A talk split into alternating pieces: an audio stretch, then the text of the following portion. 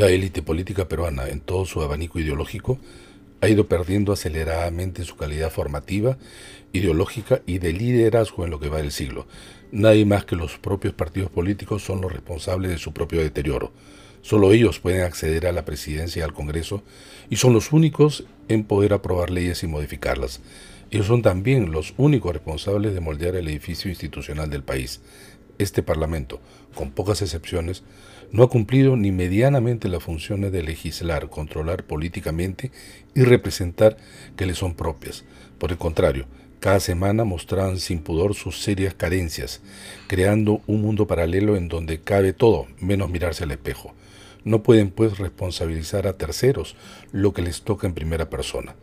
El adelanto de elecciones, a través del fin del mandato anticipado, tanto del Ejecutivo como del Parlamento, no fue el resultado de una mirada serena de la terrible coyuntura actual y que requiere ser canalizada institucionalmente, ni menos como un acto de desprendimiento o sacrificio.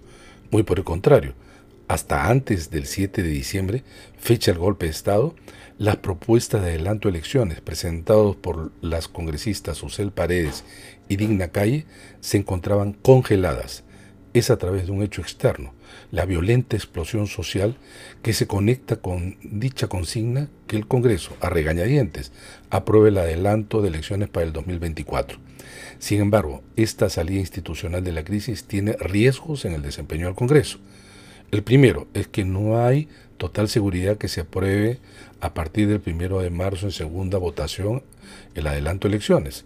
Varios congresistas condicionan su voto, otros abiertamente se niegan a que su mandato se corte y muchos esperan que las movilizaciones se apaguen y ya, ya no se sientan comprometidos con votar a favor.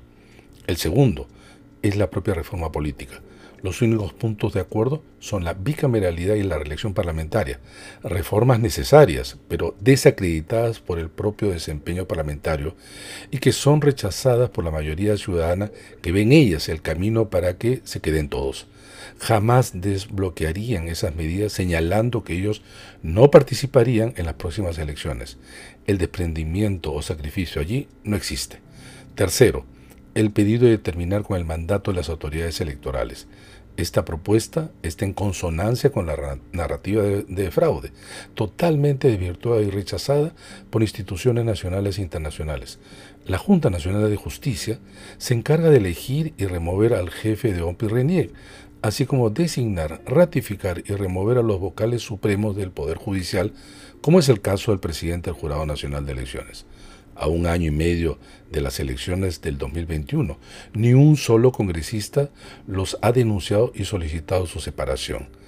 Que el poder político que nace de un proceso electoral quiera terminar con el mandato del árbitro de las elecciones no es solo una venganza política, sino una medida tan legalmente endeble como las consideraciones que obran en la propuesta. En el hipotético caso de que prosperara, tendría un impacto en el cronograma electoral y sentaría un nefasto precedente. Bajo el argumento de la confianza, también podrían dar fin al mandato de la fiscal de la Nación, el presidente del Poder Judicial, entre otros. Bueno, se incendia Roma para ganar y echar la culpa al resto.